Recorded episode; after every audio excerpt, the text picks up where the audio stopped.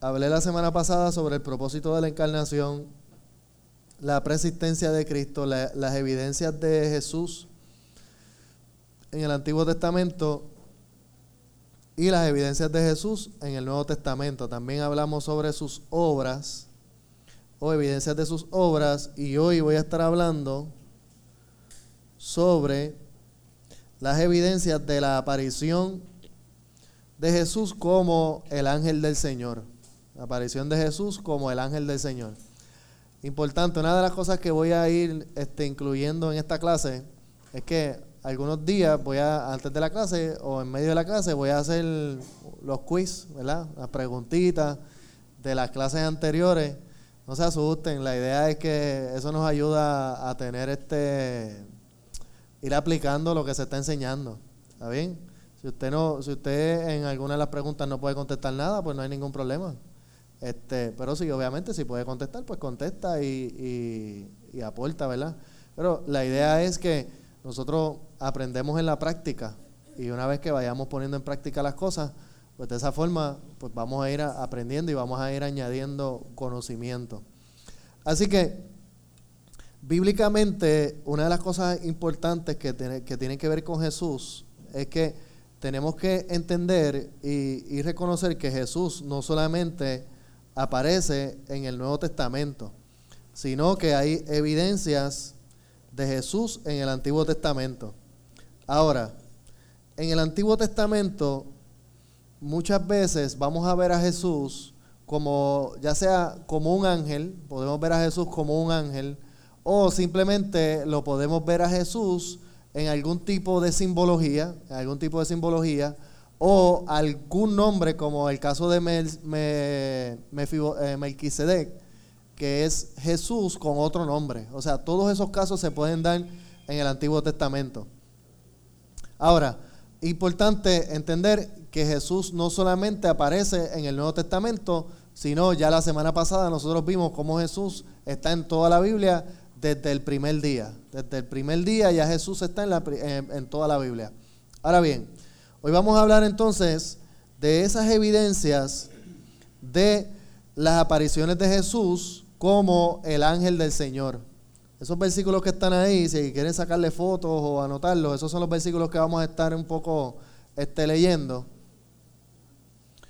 Pero ya desde Lucas, desde el libro de Lucas, eh, nosotros vemos cómo Jesús estaba en todo tiempo en la Biblia. Vamos a buscar por ahí rapidito, búsquese por ahí rapidito Lucas capítulo 24, versículo 27. Lucas capítulo 24, versículo 27.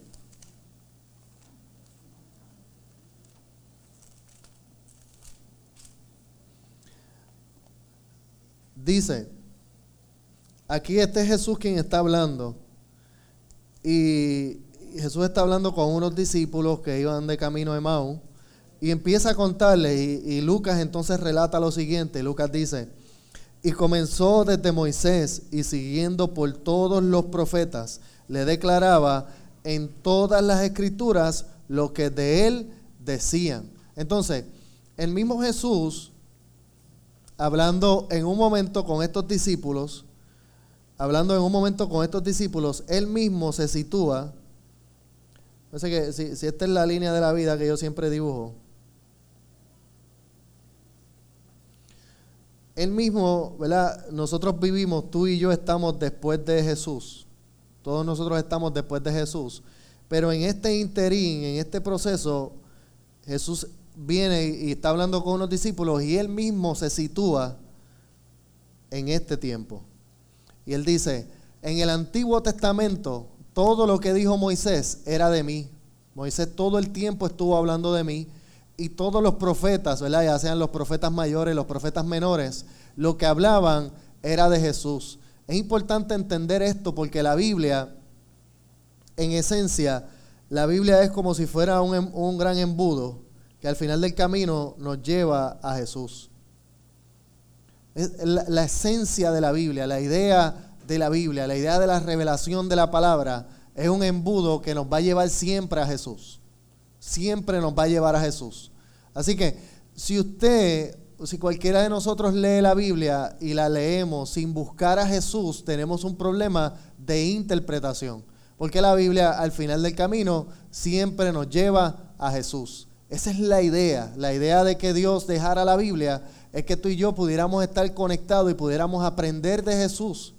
¿Y por qué? Porque Él mismo lo dijo, yo soy el camino, la verdad y la vida. Es la única forma de llegar al Padre, es a través de Jesús. Entonces, Dios nos da este manual para que nosotros podamos conocer a Jesús y de la forma en que una vez que conocemos a Jesús podemos llegar a Él. esa es toda la esencia de la palabra.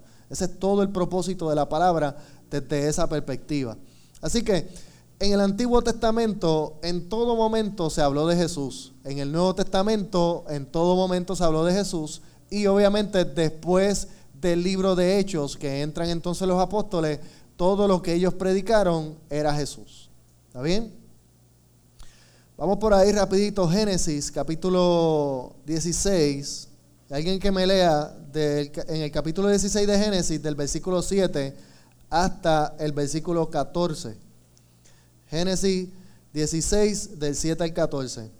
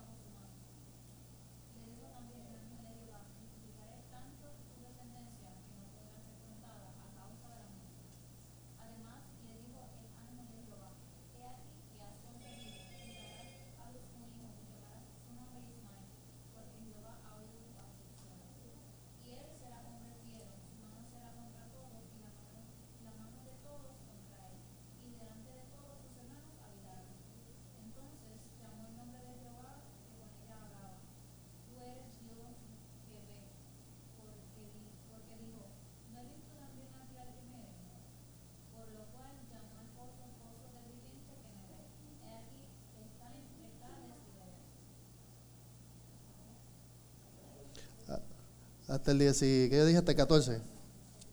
Muy bien.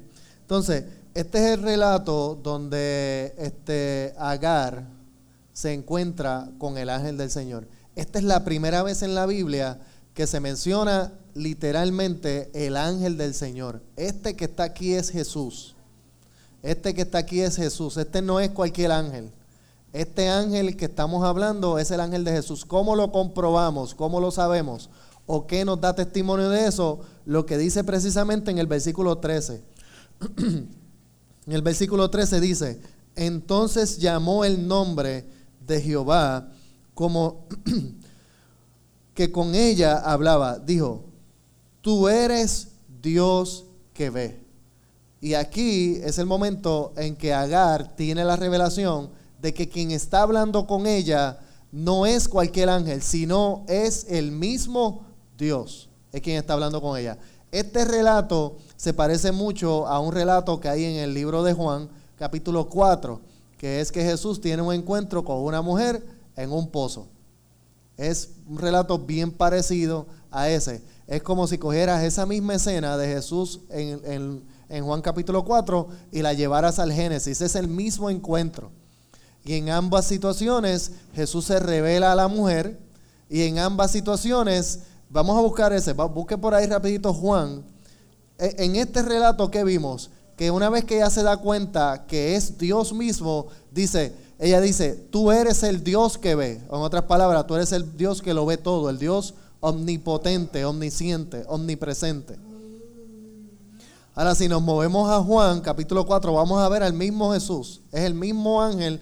Lo único que ya en Juan, capítulo 4, Jesús está ya este, encarnado.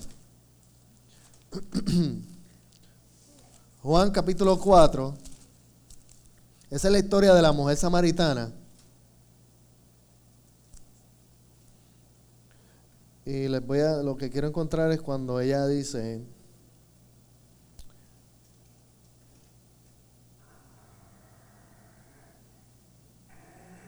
en el versículo 25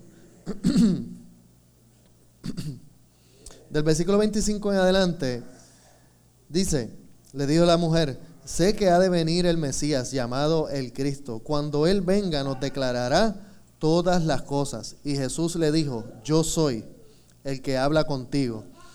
Y si brincamos entonces un poquito, ¿verdad? Aquí Jesús está diciendo, yo soy. Jesús lo que dijo ahí es, aparte de que dijo que yo soy el Mesías, está diciendo, yo soy Dios. Eso es lo que Jesús está estableciendo ahí. Ahora, si vamos un poquito más adelante, dice en el 28, entonces la mujer dejó su cántaro y se fue a la ciudad y dijo a los hombres, venid y ved a un hombre que me ha dicho todo cuanto he hecho.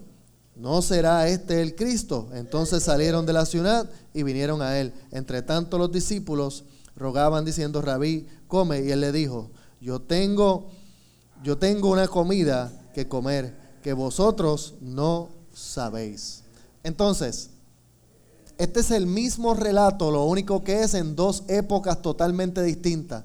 La primera es Jesús en el Génesis hablando con una mujer en un pozo y se le revela. Y finalmente ella dice, esa mujer dice, tú eres el Dios que ve. O sea, tú eres el Dios omnipotente, el Dios, el Dios omnisciente, omnipresente. Y cuando vamos entonces a Juan, tenemos el mismo encuentro con una mujer y después que Jesús le habla, ella va corriendo a la ciudad y dice, hay un hombre allá que yo creo que es el Cristo. Es la misma escena, es la misma escena. Así que vemos en Génesis capítulo 16, versículo 7 al 14, a Jesús encarnado allí o no encarnado, manifestado como un ángel. Eso se conoce como una teofanía. ¿Qué significa teofanía? Es una manifestación de Dios en la tierra. Es una teofanía. Así que Dios se puede manifestar en un ángel, se manifestó en una salsa, se manifestó en un cordero y así sucesivamente vamos a ver a Dios manifestándose.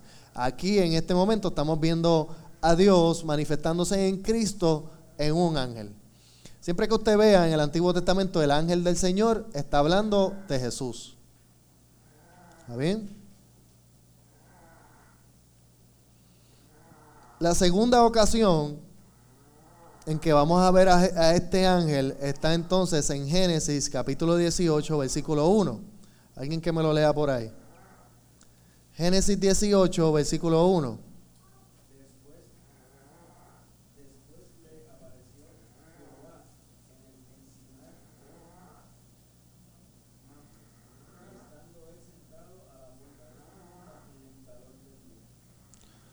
Amén. Entonces, aquí dice que se le apareció Jehová. Ahora, aquí es importante, miren, esta es una de las... Todo el mundo está, apuntando, ¿verdad? Esta es una de las grandes intrigas o, de las grandes, eh, pues podemos decir intrigas de la Biblia. Cuando la Biblia nos dice que se apareció Jehová, que Jehová habló, que Jehová estuvo, miren, es importante que nosotros podamos transicionar ese Jehová a Cristo. Porque la imagen de Dios o de Jehová no es Él mismo, la imagen de Jehová es Cristo. Pastor, ¿de dónde tú te sacas eso? Importante lo que dice Colosenses, vamos a buscarlo. Perdón, Colosenses capítulo 1, versículo 15.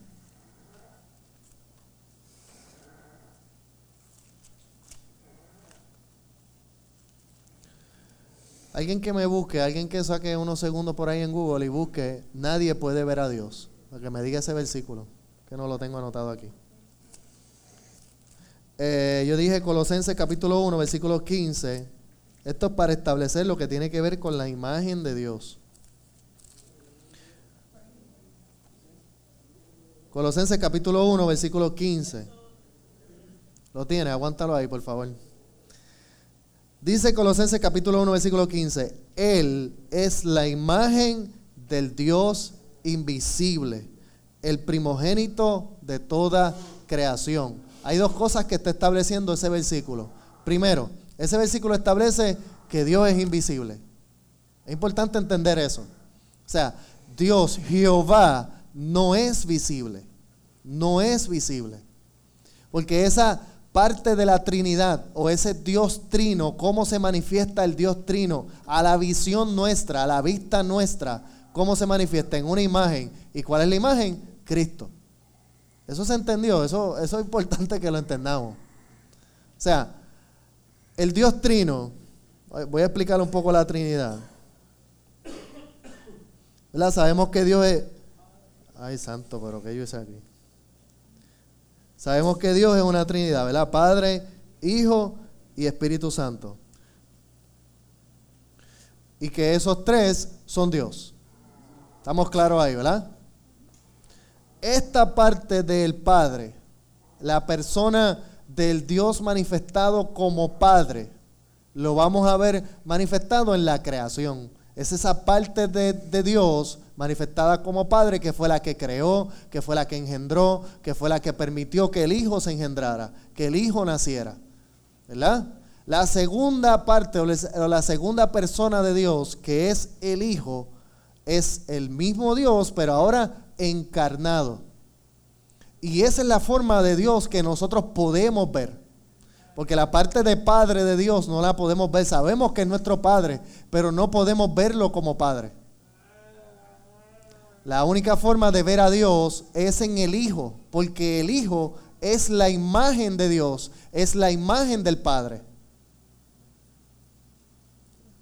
Ahora bien, la tercera persona de la Trinidad, que es el Espíritu Santo, el mismo Jesús dijo, y lo compara con que con el viento. El viento sopla, pero no lo puedes ver.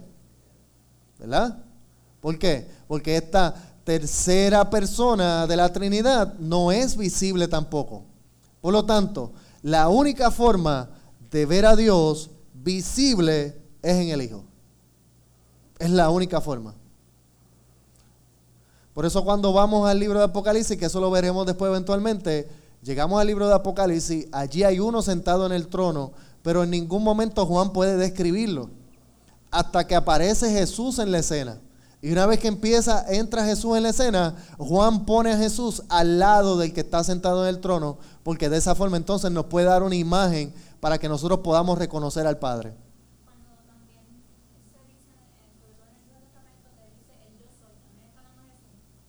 No, el yo soy es Dios. Es Dios. Es, la esencia, es esta Trinidad. Cuando dice Jehová, está hablando de la Trinidad en esencia, de la grandeza de Dios. ¿Está bien? Cuando, cuando lo vemos como creador, cuando lo vemos este, en esa manifestación, ahí lo vemos como Padre. Cuando tú escuchas, cuando el libro de Juan te dice, y vino una voz del cielo que dijo, ese es mi Hijo amado, ese es Dios Padre manifestado. Es Dios trino y uno.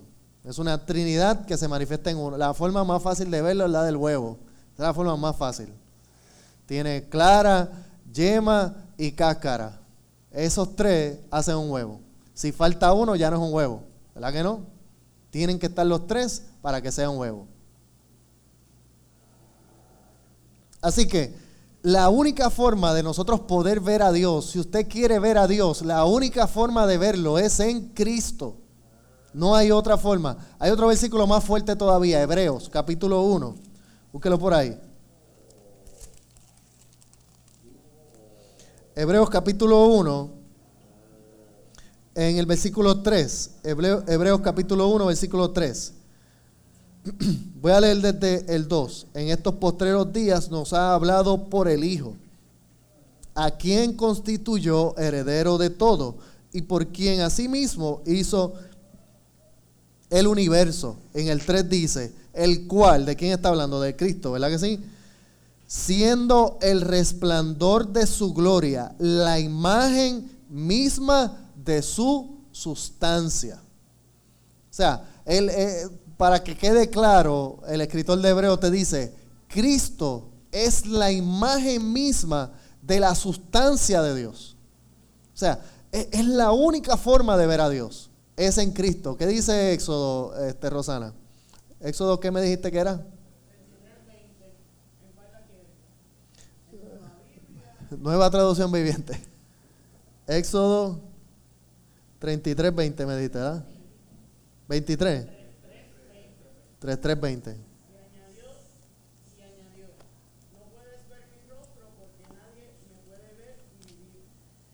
Amén. Léelo en, en, Reina Valera 1960. No puedes ver mi rostro porque nadie me puede ver y vivir. ¿Cómo lo dice en Reina Valera?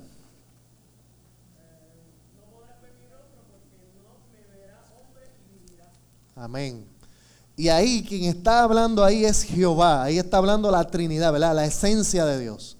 Y Dios le está estableciendo a Moisés, le está diciendo, tú no me puedes ver. No me puedes ver. ¿Por qué? Una de las ideas que tiene el judío de esta frase es que nuestra forma natural es demasiado de pecaminosa para estar en contacto con la gloria de Dios. Esa es la idea que Dios quiere transmitir a Moisés el cuerpo de pecado que tú y yo tenemos, lo que hablamos, lo que decimos, lo que podemos tocar, ni, siquiera nuestros ojos son lo suficientemente santos para ver a Dios. Como vivimos un cuerpo de pecado, si tenemos un encuentro con Dios, nos morimos en el instante. Le pasó a Usa, Usa, espero decir el nombre bien. Trató de tocar el arca del pacto, lo toca el, arca del pacto y ¿qué le pasa? Se muere. ¿Por qué? Porque estaba en pecado y en pecado tú no puedes tener contacto con la presencia de Dios. Por eso se muere. Entonces, la idea que Dios quería dejarle a Moisés era, tú no estás listo para verme. Ahora, cuando a alguien le dicen, cuando a alguien, a, lo mejor usted no le ha pasado, pero si alguien le dicen, detrás de esa puerta hay algo bien poderoso. Hay personas, ¿dónde se abre esta puerta? Hay personas así. Y, y si esa puerta está 10 años ahí cerrada, dice, contra, ¿qué será lo que? ¿Verdad que sí? Y ese, es un poco lo que Dios sembró en, en Moisés. Tú no me puedes ver, pero automáticamente Moisés tiene que entender que hay una forma de ver a Dios. Y de ahí en adelante todos comienzan a buscar la forma de ver a Dios. ¿Y cuál es entonces esa forma de ver a Dios? Pues es en Cristo. Por eso entonces ahora podemos entender a este Moisés. Mira lo que dice en Hebreos, búsquelo por ahí, 11. Hebreos 11. Este Moisés, Dios le dice, tú no me puedes ver a mí, no puedes verme. Y yo creo que Moisés dijo, contra, ¿y qué tengo que hacer para verlo? ¿Cómo hago para verlo? Mira lo que dice entonces el libro de Hebreos, capítulo 11. Déjeme buscar el versículo porque no estoy seguro cuál es. Ese mismo. No, pero quiero buscar el momento de Moisés. Dice el momento de Moisés, te digo ahora, eso está como en el, ¿qué? Moisés, Moisés, Moisés, Moisés. En el... Por la fe Moisés cuando nació. Ese mismo. Ese mismo, estoy llegando. En el 26, en el 26. Mira esto lo que dice teniendo por mayores riquezas el vituperio de Cristo que los tesoros de los egipcios, porque tenía puesta la mirada en el galardón. Entonces, Dios le dice a Moisés, tú no me puedes ver, pero ¿qué pasó en la mente de Moisés automáticamente? Desde ese día hizo todo lo posible por ver a Dios. Obviamente todavía. Pero, ¿qué pasa en la mente de él? automáticamente se conecta con, ese galardón, con esa victoria. Hoy no puedo verlo, pero va a llegar un momento en que lo voy a poder ver. Y esa es la idea que Dios siembra en la mente de Moisés. Ahora, y es importante que podamos entender esto, porque usted no va a tener, mire, mire, escuche bien lo que voy a decir. Usted no va a tener en esta tierra un encuentro con Jehová. No lo vas a tener en esta tierra, si tú tienes un encuentro visible de Dios, será Cristo. Porque es la única forma de que un hombre pueda ver a Dios. Eso es bien importante entenderlo, bien importante. Miren, el judío practicante hoy sigue hablando de Jehová y sigue viendo a Jehová. Todavía. Hay iglesias cristianas, cristianas que se han metido a estudiar hebreo y judaísmo y termina una iglesia cristiana hablando, el predicador hablando en hebreo y lo único que hablan es de hebreo y, llenan las iglesias de la, de la estrella de David y todas esas cosas y hacen un tabernáculo en la iglesia y tienen 40 mil cosas, referencias al Antiguo Testamento de Jehová. Y la única forma de tener un encuentro con Dios o con Jehová, si lo quieres llamar de esa forma, es en Cristo. Amén. Y todo lo otro de la Biblia, de lo único que habló, fue de Jesús. Todo.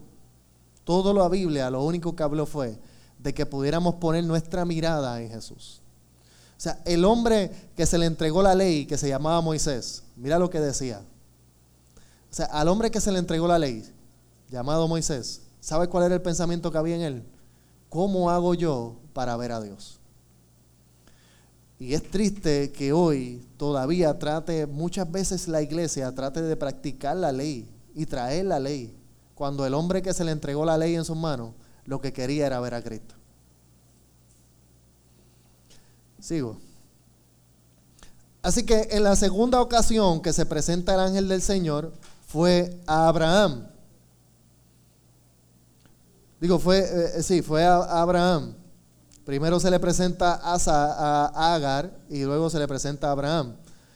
Vamos entonces a Génesis capítulo 19, versículo 24. Génesis capítulo 19, el versículo 24.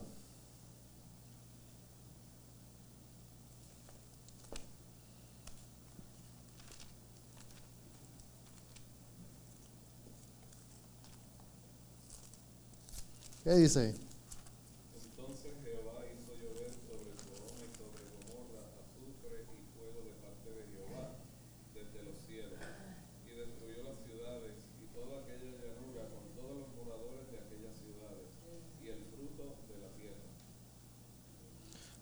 Sigue un poquito más adelante hasta que entre el...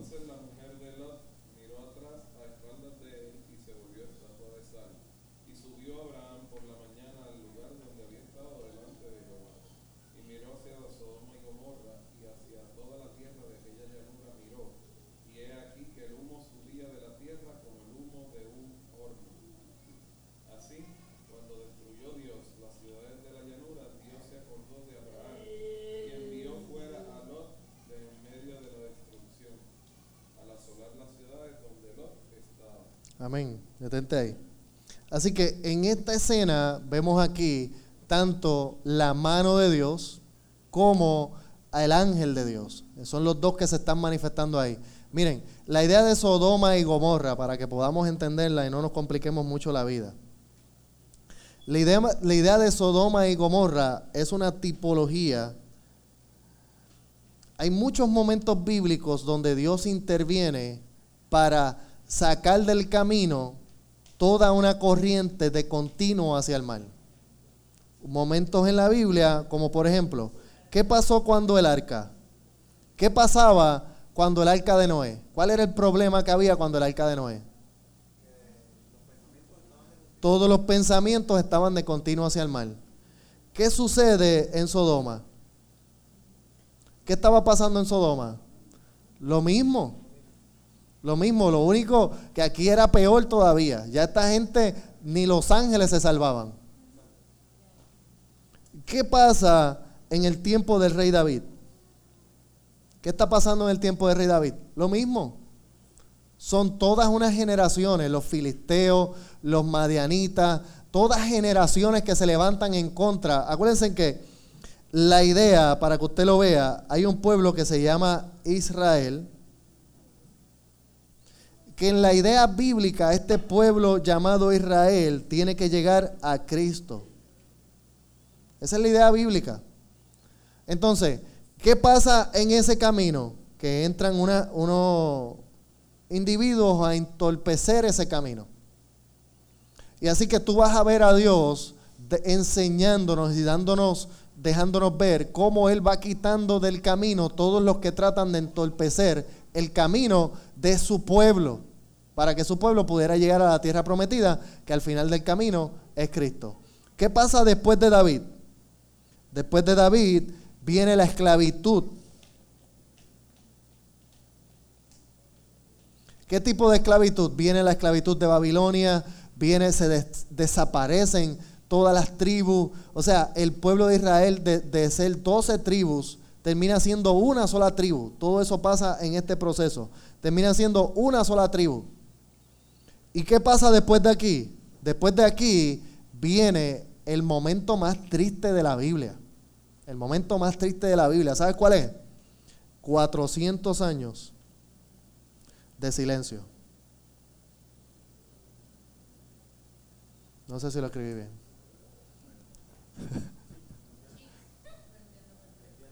Todo el mundo entiende que aquí dice silencio, ¿verdad que sí?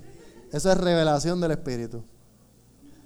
400 años de silencio es el momento más difícil de la Biblia. ¿Por qué? Porque en todos estos otros momentos, en estas épocas, Dios hablaba. Y Dios se manifestaba. Y cuando el arca Dios habló a Noé. Y cuando Sodoma y Gomorra, vemos aquí cómo Dios manifiesta su mano sobre Sodoma y Gomorra. Y cuando entra el, el tiempo de David, Dios está hablando directamente con David y directamente con Samuel, directamente con Saúl, directamente con, con Salomón. Ahora, cuando entra el tiempo de la esclavitud, que vienen aquí, entran los profetas, vemos los profetas mayores y los profetas menores, todo Dios, en todo tiempo Dios está hablando. Ahora, después de Malaquías, hasta el momento en que Zacarías tiene el encuentro con un ángel, Dios no habló. 400 años de silencio. Para mí ese es el tiempo más oscuro de la Biblia. Es el tiempo más difícil de la Biblia. No, no hay libro.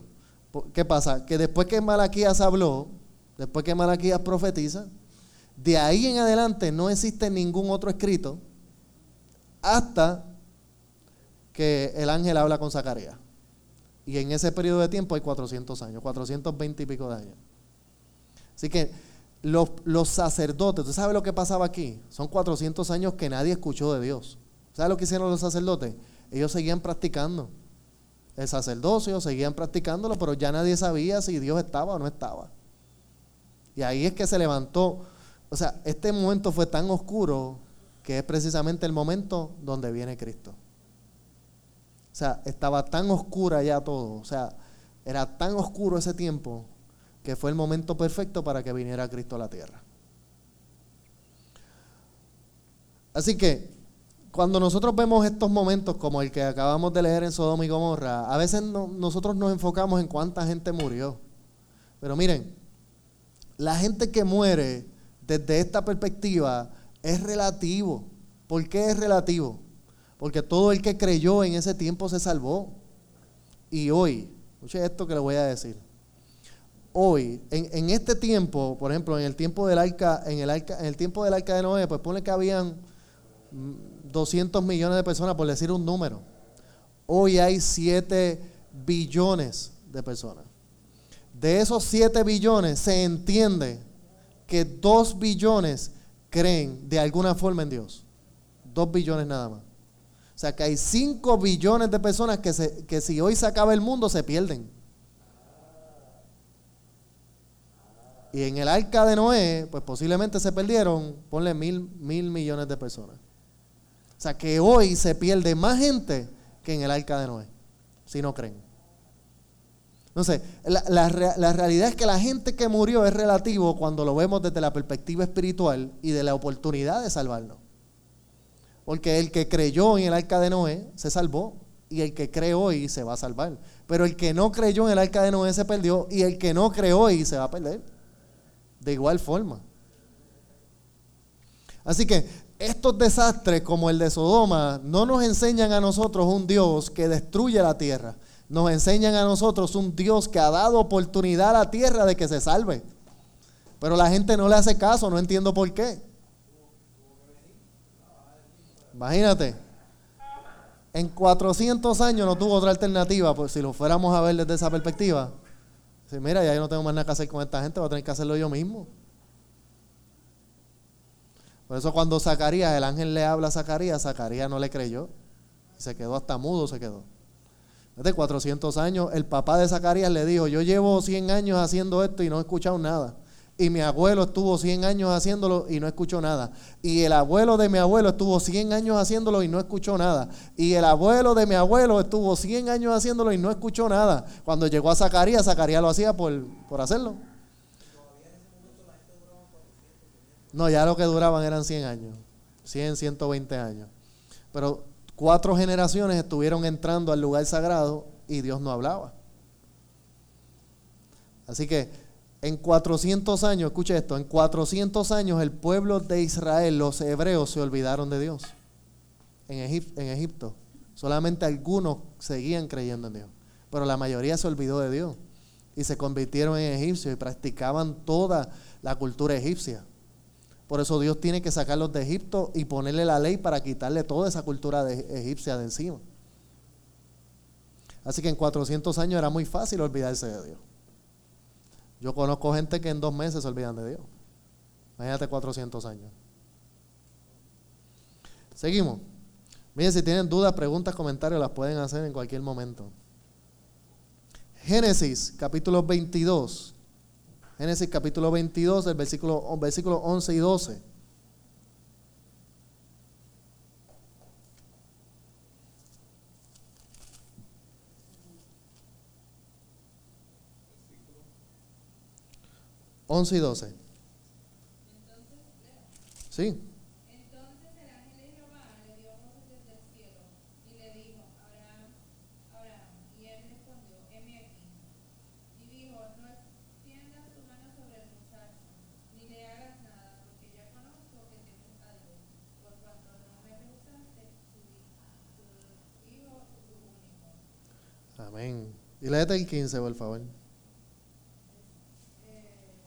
Ahí mismo, en versículo 15.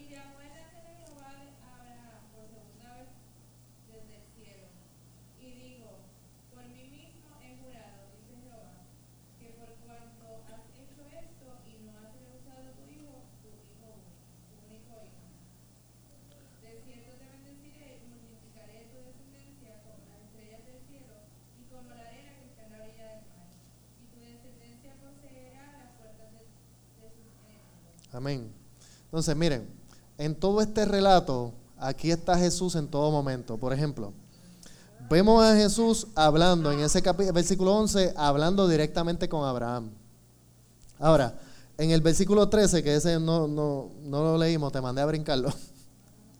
Pero el, versículo, en el versículo 13 dice, y entonces alzó Abraham sus ojos y miró, y aquí a sus espaldas un carnero trabado. Y ese carnero es Cristo también.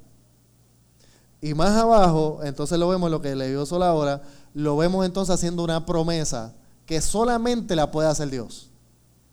La promesa que le hizo el ángel a Abraham es una promesa que solamente la puede hacer Dios. Entonces, aquí vemos a Jesús en ese momento del sacrificio de Isaac. Vemos a Jesús hablando actuando y prometiendo. Y en esencia, Cristo sigue siendo toda esa promesa, porque Cristo era Isaac, Cristo era el Cordero, Cristo era Abraham, o sea, es Cristo en todo momento. ¿Cómo Cristo es Abraham? Porque es el que estuvo dispuesto a entregarlo todo. ¿Cómo Cristo es Isaac? Porque es el animal de sacrificio, es el Cordero de sacrificio. ¿Y cómo Cristo es el carnero? Porque es el carnero que fue sacrificado, o el Cordero que fue sacrificado. En todo momento está Jesús. En todo momento.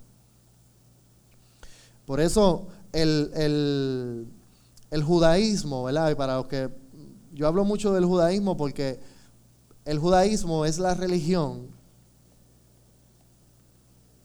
Déjame dibujarlo aquí. El judaísmo, aquí está el Antiguo Testamento y aquí está el Nuevo Testamento. El judaísmo se quedó aquí en el Antiguo Testamento.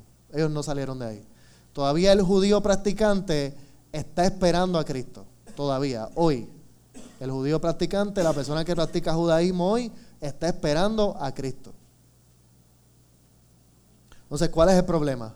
Que ellos están predicando un cordero, están esperando a un cordero que ya se manifestó. Entonces, tienen un problema serio de revelación donde todavía están esperando algo que ya Dios ha entregado. Es un problema serio. Yo creo que, ¿verdad? Yo podría decir, y, no sé, a lo mejor me equivoco, pero yo podría decir que la única forma de que un judío practicante se salve es porque es parte del pueblo de Israel que Dios llamó. Y yo no sé, ¿verdad? Que si Dios tiene algo especial con ellos, si Dios se ha revelado a ellos, no lo sé. Pero si lo fuéramos a pasar por el crisol de la Biblia, un judío practicante no cree en Cristo, se pierde. Se pierde. Así de sencillo. Igual que cualquier otra este, denominación que no cree en Cristo, se pierde. Así de sencillo. O cualquier otra denominación que enseñe cualquier otra cosa que no sea el Cristo resucitado, se pierde. Es una secta. A ese nivel. Sigo. Génesis capítulo 32, versículo 24. Todos estos son momentos donde se manifestó el ángel del Señor. Momentos donde se manifestó el ángel del Señor. Que el ángel del Señor es el mismo Jesús. ¿Qué dije? 32, ¿verdad? Del 24 hasta el 32. Génesis 32, del 24 al 32. ¿Quién lo lee?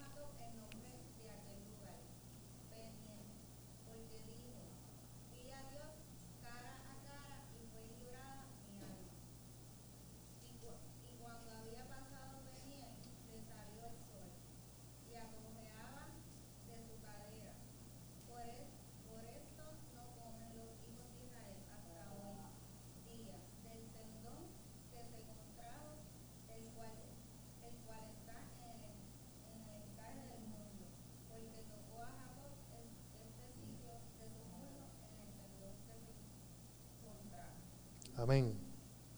Miren, este es el momento de la lucha libre en la Biblia. Y aquí literalmente lo que relata el escritor es que Jacob tuvo un encuentro con un varón de Dios que es Cristo y tuvo una lucha con Cristo. Y en esa lucha que tuvo este, él con Cristo, Cristo lo hirió y en ese momento Cristo pasan dos cosas. La primera, Cristo le cambia el nombre, que es lo primero. Y lo segundo, lo bendice. ¿Cuál es la idea? ¿Cuál es la esencia de esto?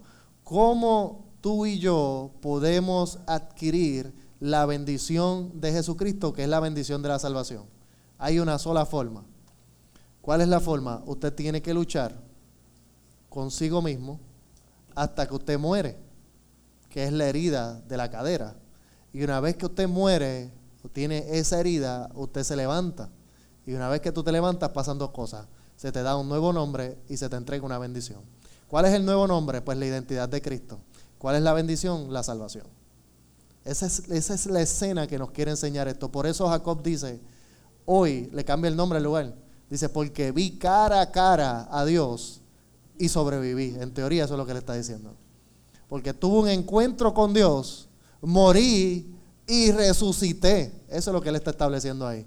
¿Cómo yo puedo saber que Jacob tuvo encuentro con Dios y que fue esto un encuentro con Jesús literalmente? Pues por lo que pasa en el próximo capítulo. ¿Qué pasa en el próximo capítulo? No vamos a dar tiempo a leerlo, pero en el próximo capítulo Jacob tiene un encuentro con Esaú, que era su hermano. ¿Qué había pasado con ellos? Que Jacob le había robado la primogenitura a su hermano y su hermano lo estaba buscando para matarlo. Años buscándolo para matarlo.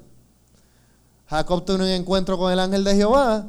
Entonces pasan las semanas, los meses, se encuentra con Esaú y Esaú lo recibe, le da un abrazo y, bueno, y se aman.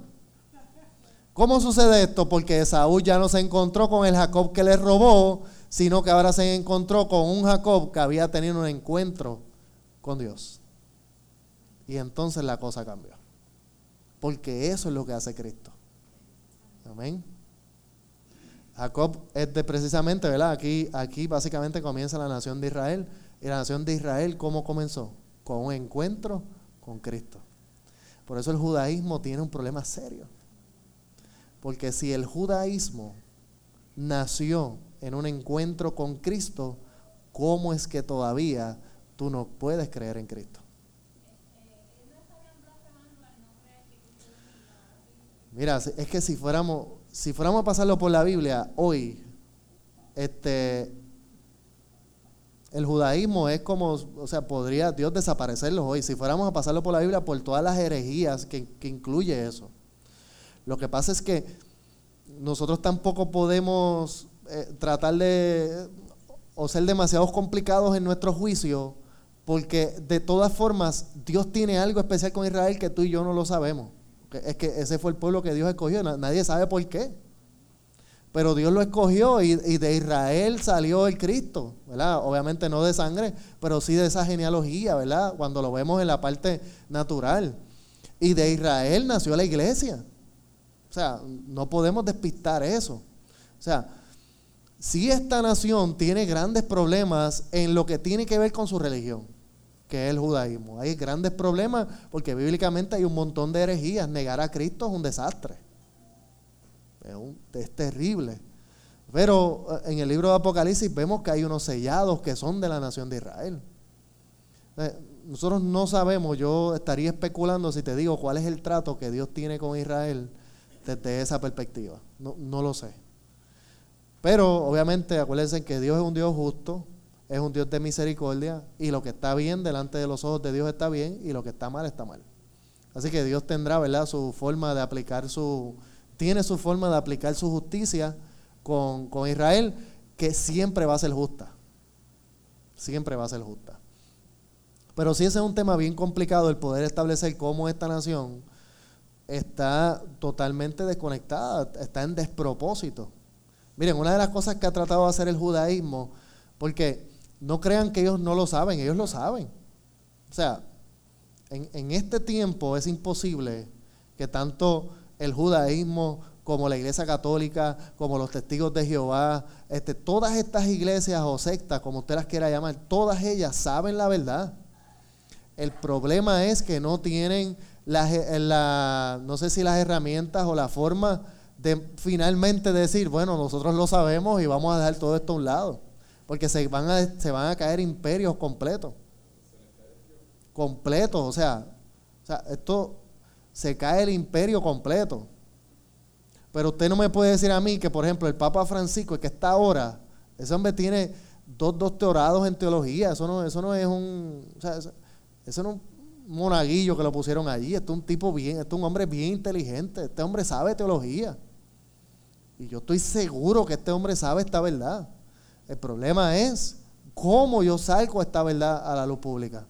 Que en, su momento Dios, ¿verdad? Juzgará eso.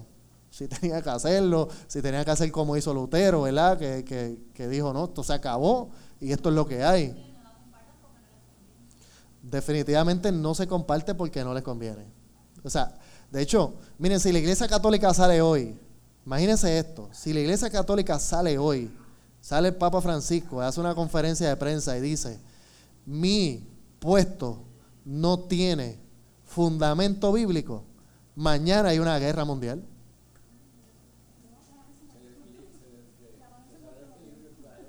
Totalmente. O sea, es una cosa bien, una cosa bien. Eh, hubo un papa, Juan Pablo I, en sus primeras declaraciones como papa, él hizo alusión a los problemas que tenía la Iglesia Católica en cuanto a la revelación de Jesucristo y el Espíritu Santo.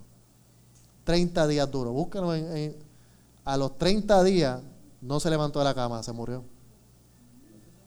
No se sabe cómo. De ahí vino Juan Pablo II. Lo mataron. no. Juan Pablo II le dijeron, ¿qué tú crees de lo que dijo Juan Pablo I? ¿Quién era ese? Nunca lo he escuchado en mi vida.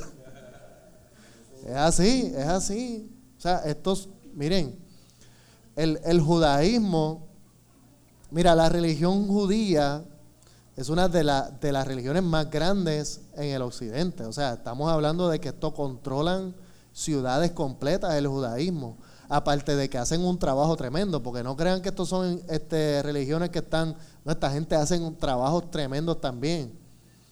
Y si algún día un judío practicante llega a decir que cree en Cristo, o sea, esto estamos hablando de una hecatombe, o sea, esto puede, ser un desastre. Que tiene que pasar eso, eso tiene que pasar. ¿Qué han hecho ellos, por ejemplo, los judíos? Pues empezaron dentro del judaísmo una rama que se llama los judíos cristianos y son judíos que están practicando el cristianismo. ¿Cuál es? Hay, hay un problema serio. Y entonces iglesias como la nuestra, de momento les gustó lo que están haciendo ellos y terminan siendo judías cristianas. Y ahí es donde eso es una mezcla que eso no, eso no mezcla. Eso es agua y aceite. Eso no tiene. si un día usted llega por aquí, yo cambié ese signo por la estrella de David, usted tiene que orar por mí. Es un problema serio. Este, y así otras cosas. De momento usted llega aquí, yo tengo cuatro candelabros y tengo, tengo aquí un, tabernáculo. Usted tiene que investigar esas cosas. Los ritos, es que, es que todas estas religiones son muchos rituales. A veces que el ritual controla al individuo y, provoca, por ejemplo, cuando el judío, los judíos van al día de Pentecostés, son millones de judíos, no importa en la parte del mundo que estén, se montan en un avión y van a Jerusalén. No importa en qué parte del mundo estén. Y alguna, como la, fiesta de los tabernáculos, que ellos la practican todavía, alquilan hoteles. Y dentro del hotel hacen la fiesta del tabernáculo. Otros alquilan terrenos y literalmente montan una, una tienda. Y montan una tienda y pernoctan esa noche ahí en la tienda, como se hacía en la fiesta de los tabernáculos o de las tiendas. Todavía ellos lo practican. Ahora hay una lucha bien grande para construir el tercer templo. No la, llevan, creo que son 20 años tratando de construirlo, no se le da. Los permisos no funcionan y aquello, lo querían construirlo aquí, no se puede. Yo, en esencia, creo que Dios no va a permitir que lo construyan. Pero llevan 20 años tratando de hacerlo buscando alternativas, todavía no han podido hacerlo, pero quieren construir el templo nuevamente, que no tiene tampoco ningún sentido. Seguimos. Éxodo, bueno, leímos, sí, ya leímos ese. Éxodo capítulo 3, versículo 2. Éxodo capítulo 3, versículo 2.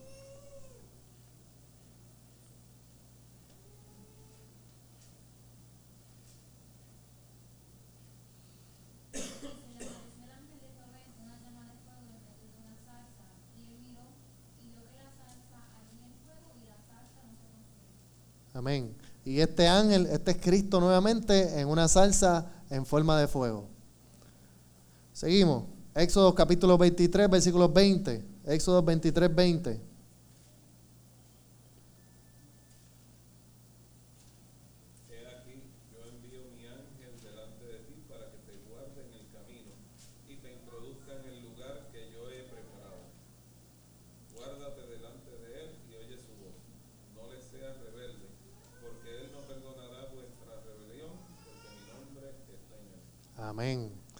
Esto que interesante.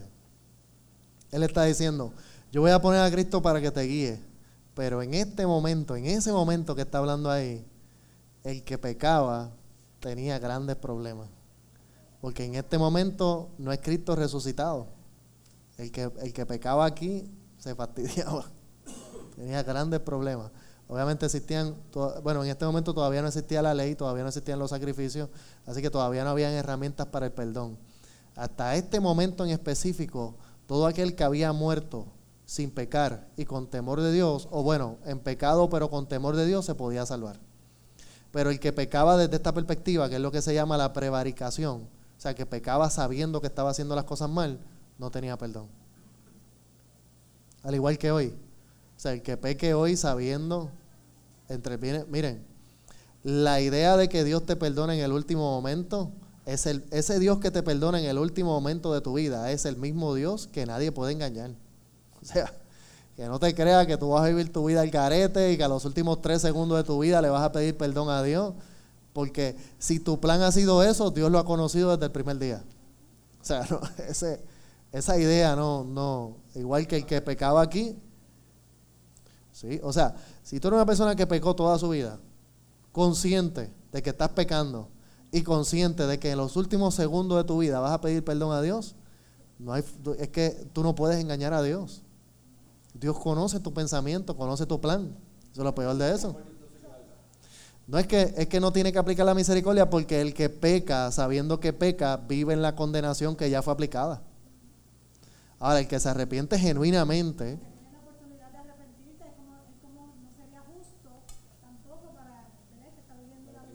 Claro. Como le da la gana.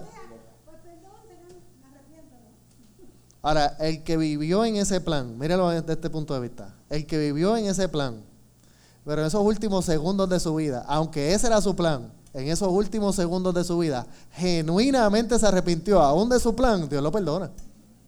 Pero acuérdate que Dios conoce el corazón. Dios conoce el corazón.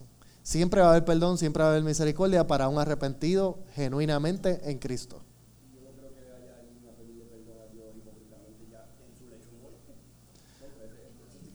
No sé. yo, yo creo que la mayoría de la gente lo va a tratar de hacer genuinamente, pero no sé dónde, ¿verdad? El crisol de Dios. Porque acuérdate lo que dice, lo que dice el Salmo 139. Vamos a buscarlo para que usted, para que se le caiga el peluquín. Salmo 139. Agárrese en la moña porque aquí no hay break. Eso está, las donas van a volar en canto. Aquella que se va a peinar para la boda con una dona. Salmo 139, mira lo que dice. Oh Jehová, tú me has examinado y conocido. mira, esta es la mentalidad de rey David.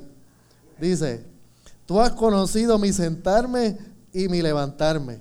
Has entendido desde lejos mis pensamientos. Esto no hay break. Has escudriñado mi andar y mi reposo. Y todos mis caminos te son conocidos. Pues mira esto que, fuerte. Pues aún no está la palabra en mi lengua. O sea, todavía. Y aquí, oh Jehová, tú la sabes. Detrás y delante me rodeaste y sobre mí pusiste tu mano. Tal conocimiento me es demasiado maravilloso para mí. Alto es, no lo puedo comprender. O sea, el rey David decía, es que esto está tan fuerte que yo no puedo ni entenderlo. No puedo ni comprenderlo. Porque no existe nada que se pueda esconder de la sabiduría de Dios. Y esa es la idea, ¿verdad? En cuanto a lo que tiene que ver con el arrepentimiento y ese último momento de tu vida. Seguimos. ¿Dónde nos quedamos? Josué, capítulo 5, versículo 14. Este es uno de los que más me gusta.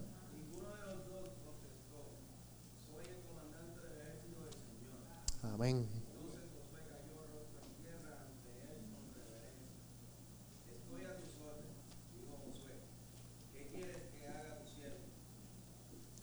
Amén. Este es el momento en que Josué tiene un encuentro con un soldado. Entonces, Josué saca pecho, ¿verdad? A ese encuentro con el soldado y le dice al soldado, ¿tú eres de los míos o eres de los, de los otros?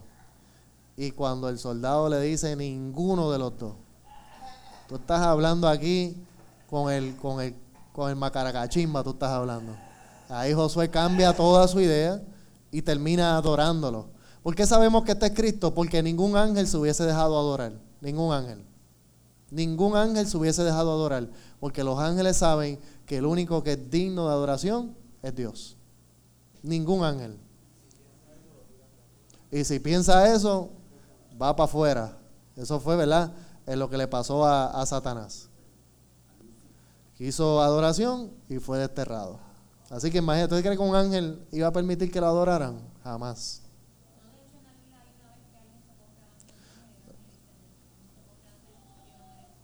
Y hay otros que se postran delante de Pedro y de Juan, delante de Pedro, y dentro de Pablo. Y Pablo dice, no hagas eso si tú y yo somos iguales. No hagas eso. Seguimos. Josué, jueces, capítulo 2, jueces, capítulo 2, versículo 1. Todo esto es Cristo apareciendo en el Antiguo Testamento. Este es Jesús en el Antiguo Testamento. Jueces 2.1.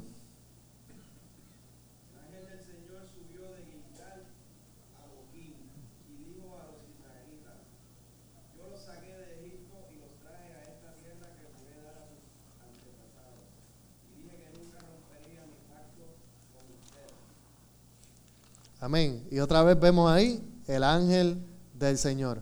Próximo, jueces capítulo 6, versículo 11. Jueces capítulo 6, versículo 11.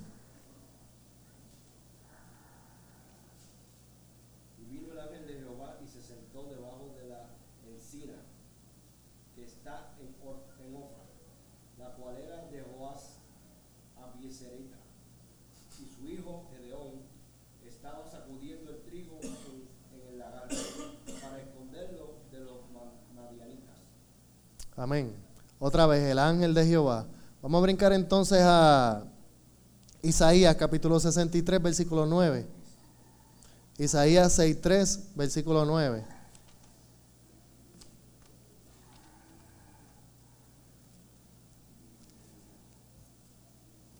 ¿Qué dice?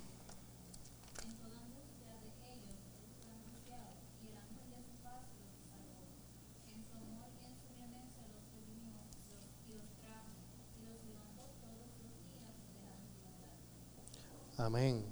Y finalmente, Zacarías, capítulo 1, versículo 1.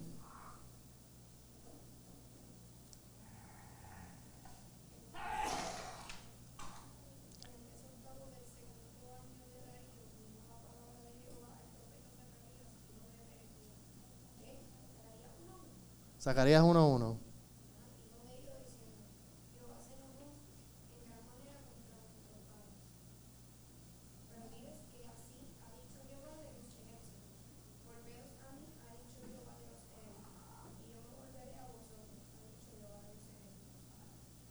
Amén.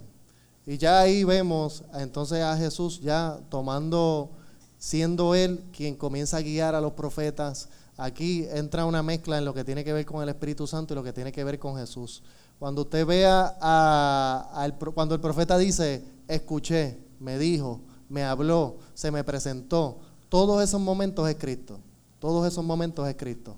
Cuando el profeta dice, y tuve una visión, y escuché, este, el ángel del Señor o escuché la voz del Señor, en esos momentos es el Espíritu Santo. Pero cuando Él dice y vi y vino y me habló, ¿verdad? Cuando lo pone en primera persona es Cristo. Cuando lo pone en segunda persona es el ángel, es el Espíritu Santo. Eso es un poquito, ¿verdad? Un poquito tricky ahí. Pero estas son evidencias literales donde vemos a Jesús, pero hay millones de otros momentos donde Jesús está presente en el Antiguo Testamento, aunque no está literalmente en la palabra. O sea, que no te dice el ángel de Jehová o no, lo dice de esa forma. Ahora, vamos a ver la última, que no la, tenía aquí, que es el momento de Melquisedec. El momento de Melquisedec, eso está Génesis, capítulo, eh, capítulo 14. Génesis capítulo 14.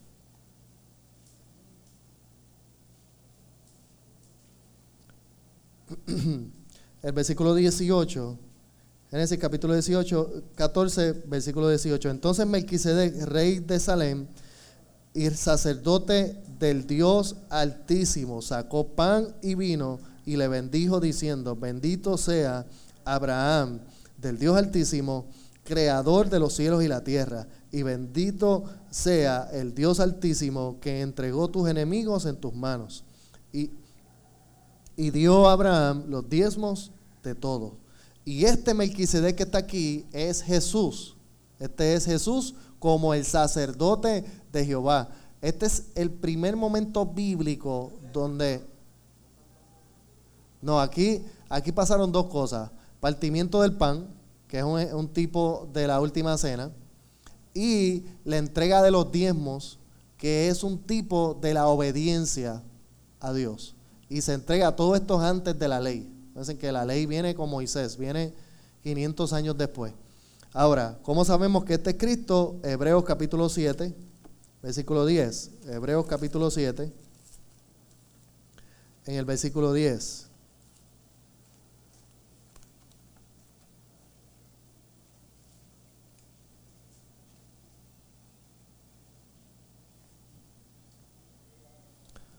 Porque aún estaba en los lomos de su padre cuando Melquisedec le salió al encuentro. Si pues la perfección fuera por el sacerdocio levítico, ¿por qué bajo Bajo él recibió el pueblo la ley. ¿Qué necesidad habría aún de que se levantase otro sacerdote según el orden de Melquisedec y que no fuese llamado según el orden de Aarón? Porque cambiando el sacerdocio, necesario es que haya también, que haya también cambio de ley. Y aquel de quien se dice esto es de otra tribu de la cual nadie sirvió al altar. Porque manifiesto es que nuestro Señor vino de la tribu de Judá, de la cual nada habló Moisés tocante al sacerdocio. Lo que él está diciendo es, ahora hay un nuevo orden de sacerdote, el cual ese nuevo orden de sacerdote no es conforme a la ley de Moisés, que era bajo el linaje de, de sino que este nuevo orden de sacerdocio es, bajo Melquisedec, que es tipo de Cristo. ¿Qué significa sacerdocio? Adoración en espíritu y en verdad. Ese es el llamado de la iglesia, a una adoración en espíritu y en verdad. Así que eso es lo que tiene que ver con el ángel de Jehová en el Antiguo Testamento, que en todo momento es Cristo. El 15 de Hebreo, ¿qué dice? Ah, que lo lea, déjame buscarlo. Me fui. Hebreos 7:15.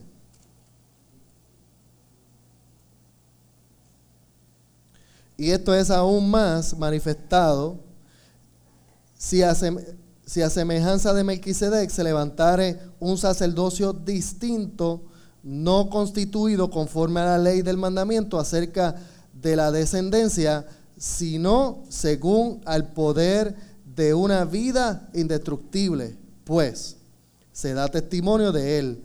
Tú eres, aquí está hablando de, Jesús, tú eres sacerdote para siempre según el orden de Melquisedec. Ahí lo que, lo que pasa es que el, ese capítulo, si, en tu Biblia tú tienes título, en el, ese capítulo es el sacerdocio de Melquisedec. Y lo que está haciendo el escritor de Hebreo es reemplazando el sacerdocio del antiguo pacto, el sacerdocio de la ley, por el sacerdocio de Cristo, que es que tú y yo somos sacerdotes conforme a Jesucristo. Ahora, no somos sacerdotes curas católicos, esa no es la idea de un sacerdote. ¿Cuál es la idea de un, ¿Qué significa sacerdote? El que acortó la distancia, eso es lo que significa sacerdote, entre Dios y el hombre. Por lo tanto, como ahora nosotros somos sacerdotes conforme al orden de Melquisedec, ¿por qué? Porque en Cristo se acortó la distancia ahora tú y yo estamos en la presencia de Dios. Esa es la idea del sacerdocio. Un sacerdote, un sacerdote es el que entrega un sacrificio santo y agradable a Dios. Eso es lo que hace un sacerdote. Hay dos ministerios eternos, el sacerdocio y el ministerio de la profecía. Esos son ministerios eternos, siempre han estado. Siempre han estado.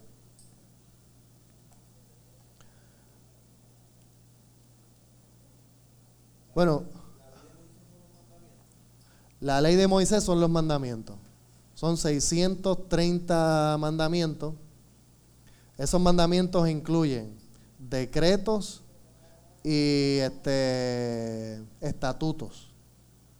Decretos son todos los que dicen esto hay que hacerlo así. Estatutos son normas que hay que seguir.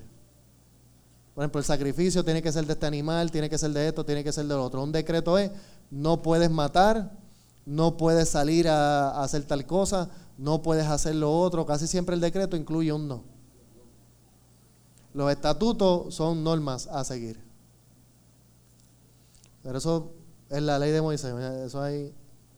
Dentro de los diez mandamientos hay cuatro decretos o cinco decretos y, y cinco estatutos. Dentro de los diez mandamientos. Cuatro cuatro mandamientos son directos a Dios y seis son para el hombre. Por ejemplo, adorarás a Dios sobre todas las cosas, este, no imágenes, todo eso son directos a Dios. No matarás, no hurtarás, no, no la mujer de, de tu hermano, todo eso son directos al hombre. Pero eso es otra clase. quedamos ahí, no salimos de ahí. Mire, vamos a ver entonces las evidencias del nombre, las evidencias del nombre de Jesús. Las evidencias del nombre de Jesús. Primero, importante entender que Jesús es precisamente la palabra de Dios hecha vida, es la palabra de Dios en vida. Busque por ahí rapidito Juan capítulo 1, Juan capítulo 1, versículo 1. Y en el principio era el verbo, y el verbo era con Dios. Y el verbo era Dios. ¿Qué es lo que está estableciendo eso? Lo que eso está estableciendo es que Cristo es el logos de Dios. Cristo es la palabra de Dios. Cuando, o sea, es que a mí siempre se me hace difícil explicar esto, pero si usted pudiera ponerle una forma a sus palabras, si yo tuviese una, algo, una máquina, que cuando yo hablara, si yo dijera carro, se formara un carro, eso es mi palabra tomando forma, ¿verdad que sí? Pues eso es Cristo de Dios. Es la palabra de Dios tomando forma. Cuando Dios dijo, hágase, pues todo se hizo, pero ¿cómo se hizo? Cristo, porque Cristo es la palabra de Dios que toma forma.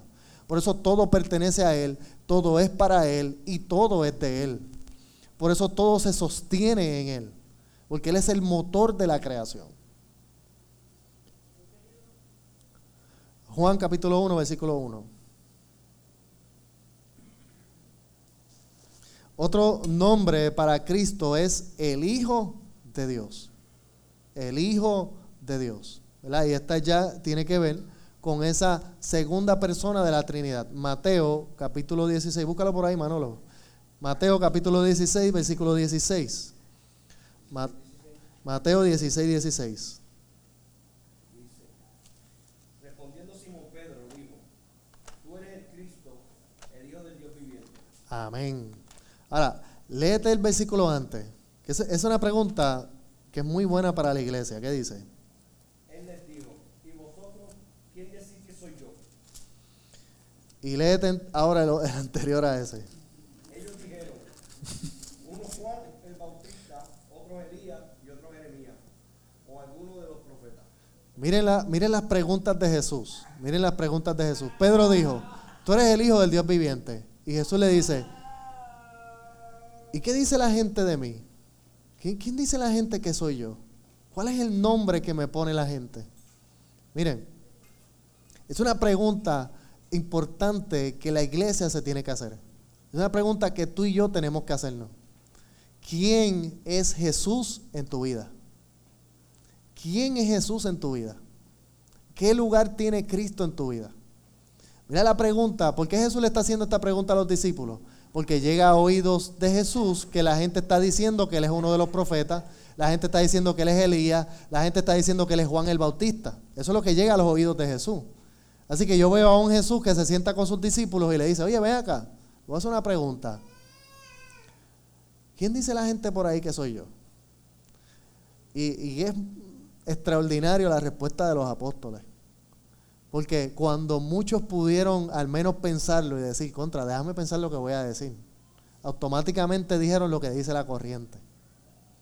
Unos dicen que eres Juan, otros dicen que eres Elías, otros dicen que eres Juan el Bautista. El que dijo, no, porque léete el 17. Ni el que lo dijo lo entendió.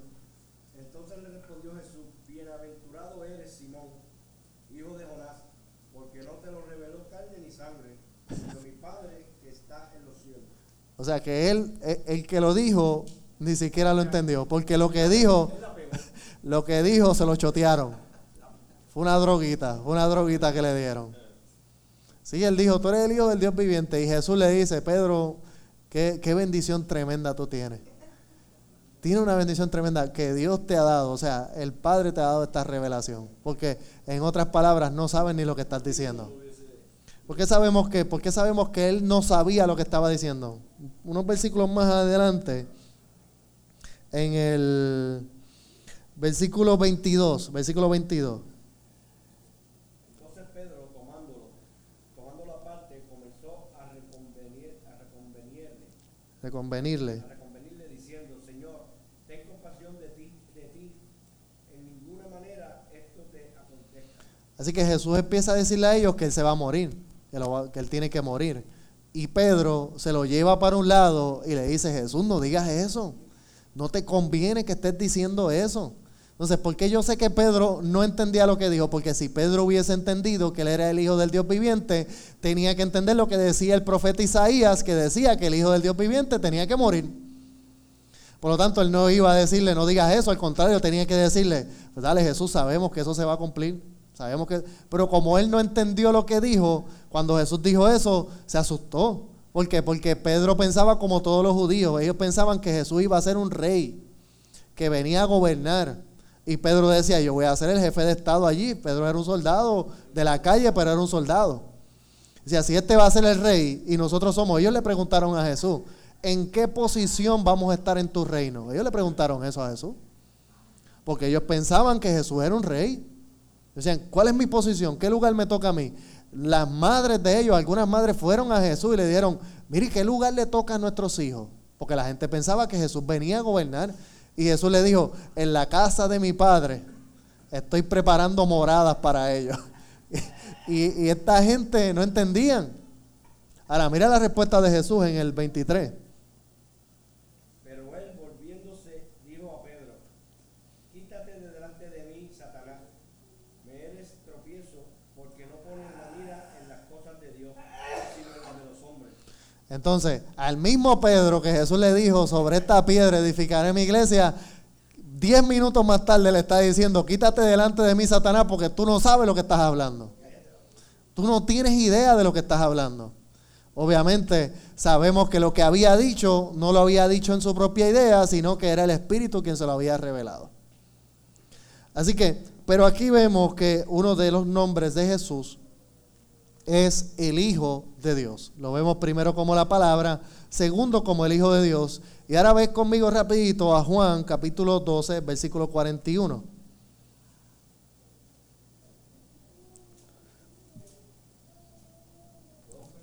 Doce cuarenta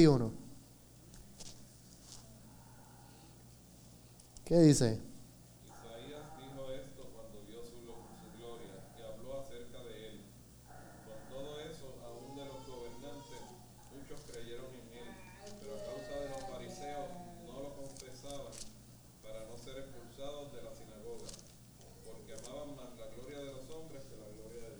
Amén. ¿Qué era lo que pasaba? Que cuando la gente se dio cuenta de que Cristo era Dios, pues no lo decían ¿por qué? Porque si lo decían, los iban a crucificar, los iban a matar. ¿Por qué? Porque el judaísmo, una de, ¿cuál es uno de los mandamientos? No, no usarás el nombre de Dios en vano. Así que si un judío le decía a un hombre, tú eres Dios, era digno de muerte. Entonces, cuando se empiezan a dar cuenta que Cristo es Dios, nadie lo decía. Nadie se atrevía a decirlo. Porque le iba a costar la vida. El mismo Jesús, cuando le preguntan, dicen por ahí que tú eres el Hijo de Dios. ¿Tú eres el Hijo de Dios? Y él dijo, tú lo has dicho. Tú lo has dicho. Ahí hay dos cosas interesantes. Lo primero es que Jesús guardó la ley de no usar el nombre de Dios en vano ante un impío que no creía. Y fíjate qué poderoso que el mismo Jesús no se llamó Dios, sino que permitió que llegara revelación a él de que él era Dios. Y en vez de decirle, sí, yo soy Dios, o yo soy el Hijo de Dios, le dijo, tú lo has dicho, como quien dice que se te revele que yo soy el Hijo de Dios. Y lo segundo es que Jesús finalmente, delante del sacerdote, del sumo sacerdote, establece que es el Hijo de Dios. Y eso es lo que finalmente le costó la vida. Ya ahí, de ahí en adelante, ya había que, no había break. Porque este estaba diciendo, o sea, esto era lo último. Decir que era Dios. Al él decir yo soy el Hijo de Dios, para un judío, hijo primogénito es el mismo Padre. O sea, cuando él dijo yo soy el Hijo de Dios, él lo que dijo fue yo soy Dios. Eso es lo que es en la mentalidad judía.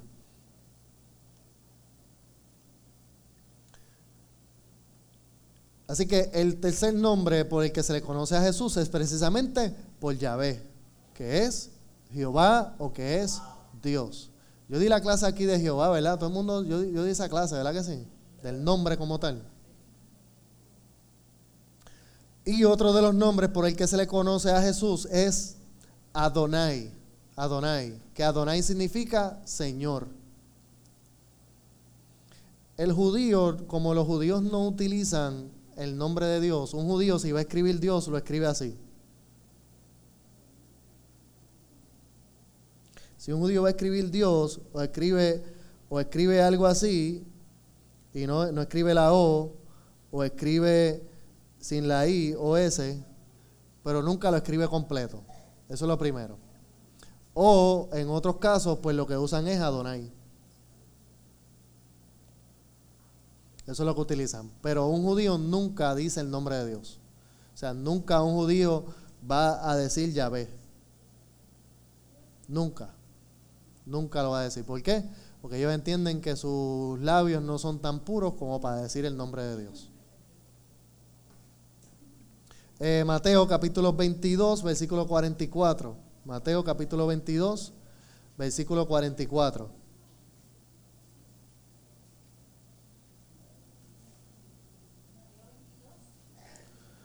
4.4.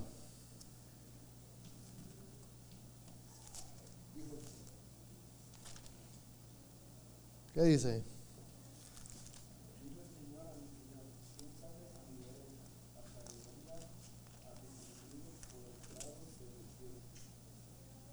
Ahí está, está, citando el Salmo 110, Salmo 110, versículo 1, y está utilizando la palabra Adonai, que es Señor.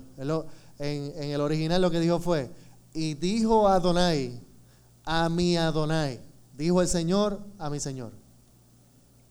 Está ahí estableciendo ¿verdad? a Cristo como el Adonai.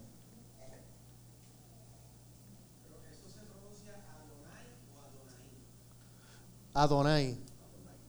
Pero no. Lo que pasa es que se escribe con acento, pero honestamente es bien difícil saber cómo se pronuncia. Te explico por qué. te, voy a explicar por qué es bien difícil saber cómo se pronuncia. Porque en el, en el, en el hebreo, que fue donde se escribió esta palabra, no existen las vocales. Como no existen las vocales, o sea, esta palabra en hebreo, si fuéramos a escribirla en, en, nuestras letras, se escribiría así. Eso es lo que en hebreo tú encuentras por esta palabra. ¿Qué pasa? Que en el hebreo, que era un idioma de solamente de cuatro mil palabras, en ese, en ese idioma, la gente sabía cuándo se usaban las vocales. Es una cosa bien extraña. Pero cuando iban a escribir la Donai, escribían una D y una N. Como si fuera, es que no es, es que así es como se escribía.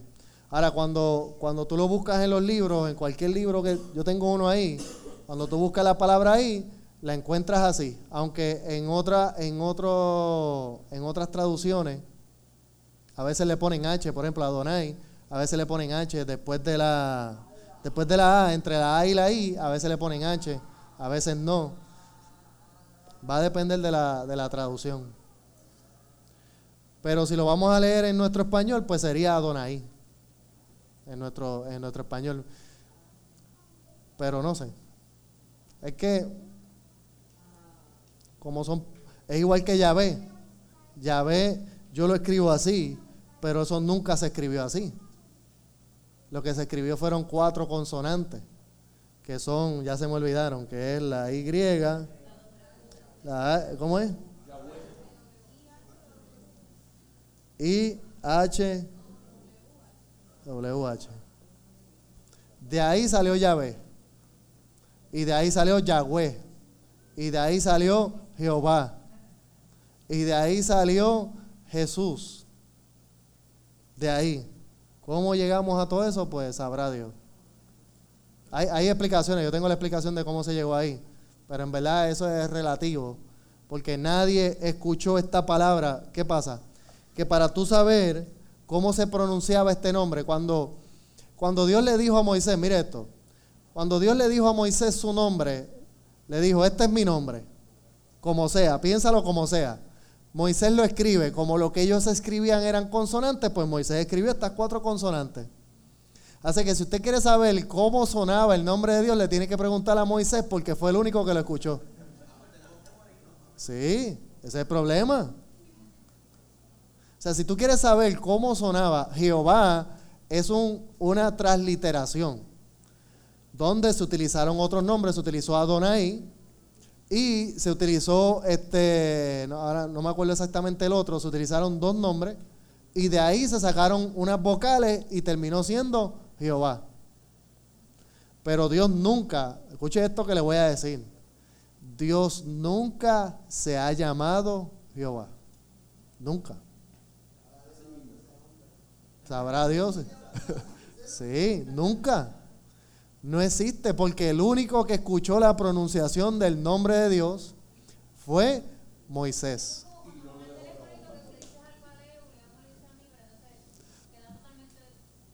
Vamos a buscarlo para que ustedes vean. Dios le dio, lo que Dios le dijo a Moisés fue, yo soy, eh, yo soy el gran yo soy. Eso fue lo que él le dijo. Pero esa era lo que significaba el nombre. Por ejemplo, el nombre de, Josué significa Jehová salva. Eso significa el nombre de Josué. No, eso es, el significado. Así que cuando alguien le preguntaba a Josué, Josué, ¿cómo tú te llamas? Jehová salva. ¿Cómo se escribe eso? Josué. Así es. Cuando Dios le dice su nombre a Moisés, Moisés sabe que lo que Dios le está diciendo significa yo soy el que soy. ¿Cómo se escribe? Pues él escribió las cuatro consonantes. ¿Cómo se pronuncia ese nombre? Nadie sabe. Porque nadie estaba allí. Pues Jehová sale de la mezcla de Adonai. Y es que no me acuerdo, yo lo, debo tener por ahí en algún lado. Finalmente, en el en la Septuaginta, que fue la Septuaginta, fueron 70 griegos, 70 griegos, este, que tomaron todos los libros del Antiguo Testamento, los que ya habían sido reconocidos como el canon, ellos tomaron todos esos libros del Antiguo Testamento que eran en hebreo y los tradujeron al griego. Y cuando ellos hicieron la traducción del hebreo al griego, ellos fueron los que finalmente, utilizando referencias con otros, este, utilizando por ejemplo a San Agustín, que fue uno de los, teólogos más eh, famosos del primer siglo, de los primeros 100 años, utilizando escritos de San Agustín, finalmente sacaron el nombre de Jehová. Pero los que tradujeron la Biblia que tú y yo tenemos hoy, no escucharon cómo se pronunciaba ese nombre, solamente leyeron lo que escribió Moisés y lo que escribió Moisés fueron esas cuatro consonantes. Así que decir, no hay ningún problema con que usted le diga Jehová, pues no hay ningún problema, ese es el nombre que se ha adoptado, pero ese no es el nombre de Dios, ese no es el nombre de Dios. El nombre de Jesús sí es Jesús, porque ese fue el nombre y así es que está, ¿verdad? En todos los escritos, así es que está. Pero el nombre de Dios nadie lo sabe. Lo que existe son cuatro consonantes. El nombre de Dios en la tierra podríamos decir que es Jesús. Pero también podríamos decir que el nombre de Dios en la tierra son cuatro consonantes. Eso podríamos decir. Ahí, ¿verdad? Una de las cosas que tenemos que entender es que este nombre es tan santo que el hombre no puede ni pronunciarlo y esa es una de las razones por la que nadie sabe cómo se pronuncia el nombre de Dios. Y finalmente terminamos utilizando apodos o títulos, ¿verdad? Como Adonai, que es un título que significa Señor. Otro título que se utiliza para Dios es Elohim.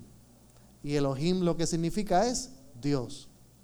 Ese es otro de los nombres que se usaba. Un judío utiliza o Adonai o utiliza Elohim, pero nunca te va a usar Yahvé.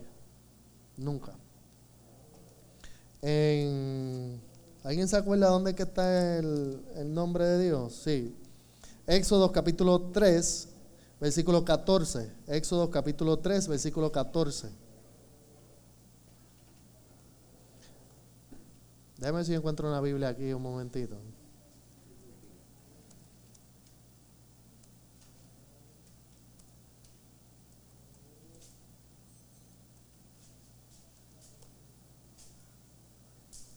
¿Qué dice?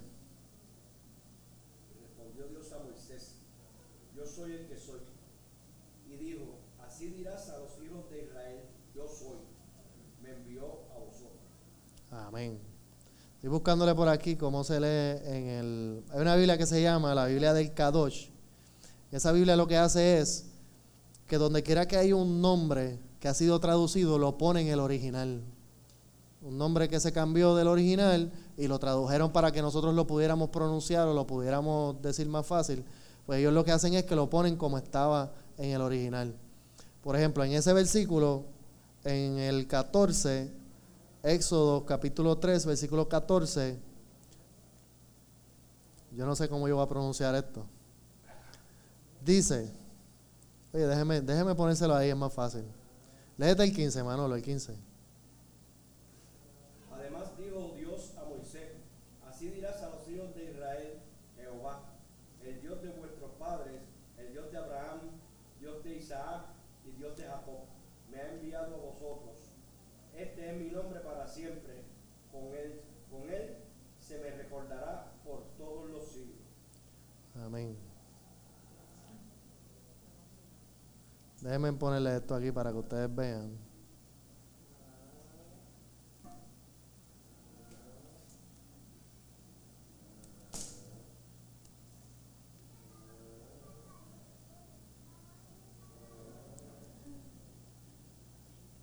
¿Dónde está esto?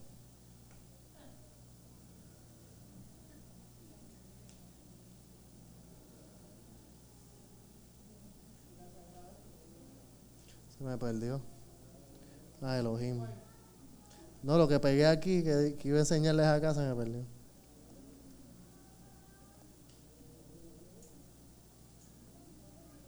¿Dónde cayó? Ah, ya, ya lo tengo.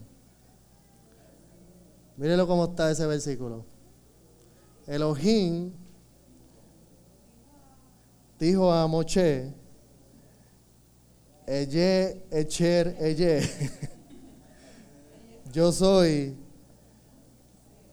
seré él, que soy, seré. Y añadió,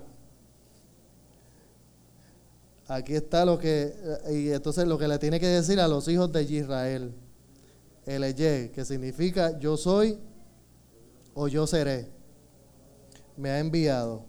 Elohim además dijo a Moche, y ahí ves que incluyeron entonces, ya ahí pusieron Yahweh, y le añadieron, ¿qué le añadieron? La A y la E. Y ahí está, ah, mira, esta, esta palabra que está aquí, esto que está aquí, es Jehová, es las cuatro consonantes en el hebreo. Esas cuatro letras que están ahí, estas cuatro letras, sí.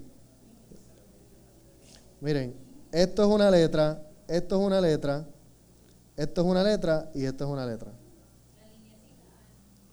Esa última línea, esto que está aquí, es otra letra. Lo que, pare- lo que para nosotros sería un guion, eso es parte de la letra. Y esas cuatro son estos.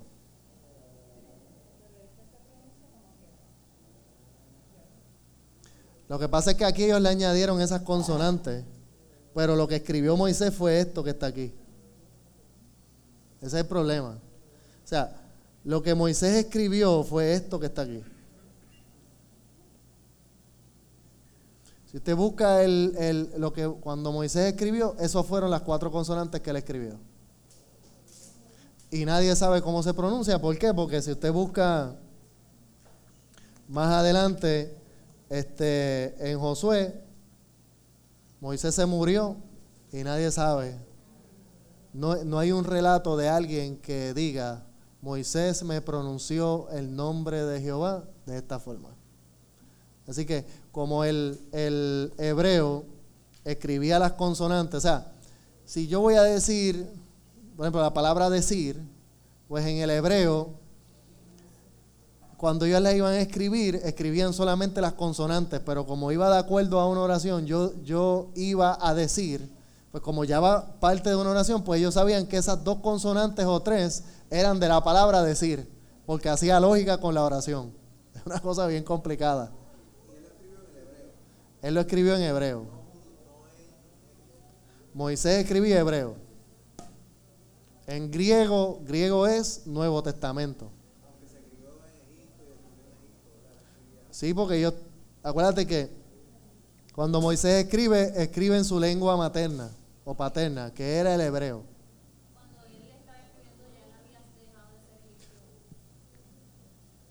Y todo el Antiguo Testamento se escribió así. O sea, si tú buscas eh, una, una... Ya se nos acabó el tiempo, pero déjenme ver si les puedo enseñar rapidito.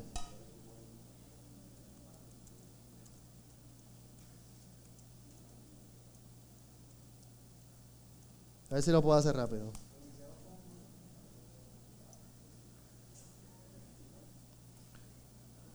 Dos minutos y nos vamos.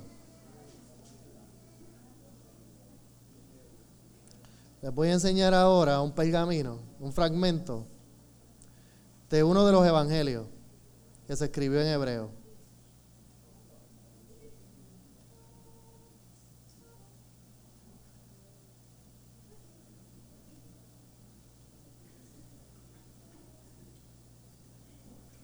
Eso es un fragmento del Evangelio de Juan. Mire qué fácil. Aquí dice entonces. Porque esto se lee de aquí para acá. Este dijo.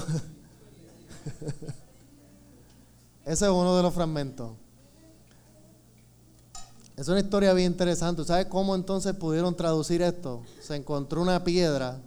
Se encontró una piedra ahora mismo no me acuerdo cómo se llama la piedra, y esa piedra tiene un diccionario de los jeroglíficos, de, de estas letras, y con esa piedra fue que se pudo traducir todo esto. No. La piedra, te voy no me da el tiempo, pero ahorita se la enseño. Hay una piedra que tiene el jeroglífico y lo que significa. Eso parece una locura, pero es así. Y de ahí es que esa piedra se utilizó tanto para identificar y traducir todos los jeroglíficos de los egipcios y muchas de las escrituras antiguas, muchas. Esa, la piedra de Roseta. La piedra de Roseta. Miren, eh, de hecho, este pergamino, este, es uno de los que se encontró en el año eh, los otros días, 916 o algo así, que se encontró el 80% de la Biblia. O sea, el 80% de lo que está escrito aquí se encontró en una copia.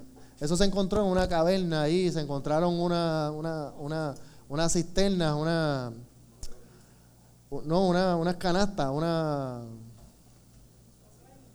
unas coclainas, unos tiestos, qué sé yo. Y dentro de esas cosas que no puedo decir el nombre, que no me sale, dentro de esas cosas estaban todos esos escritos. Yo, lo yo, yo di esa clase aquí. El 80%, de hecho, del, del, del libro de Isaías se encontró el 98% de ese libro. O sea, está completo el libro de Isaías. El 98% del libro de Isaías. No todo eso se encontró en una... ¿Cómo, cómo se llama lo que... ¿Usted se acuerda cuando Jesús convirtió el agua en vino? En una vasija. Gracias, Alvin. Mire, la semana que viene seguimos con esto.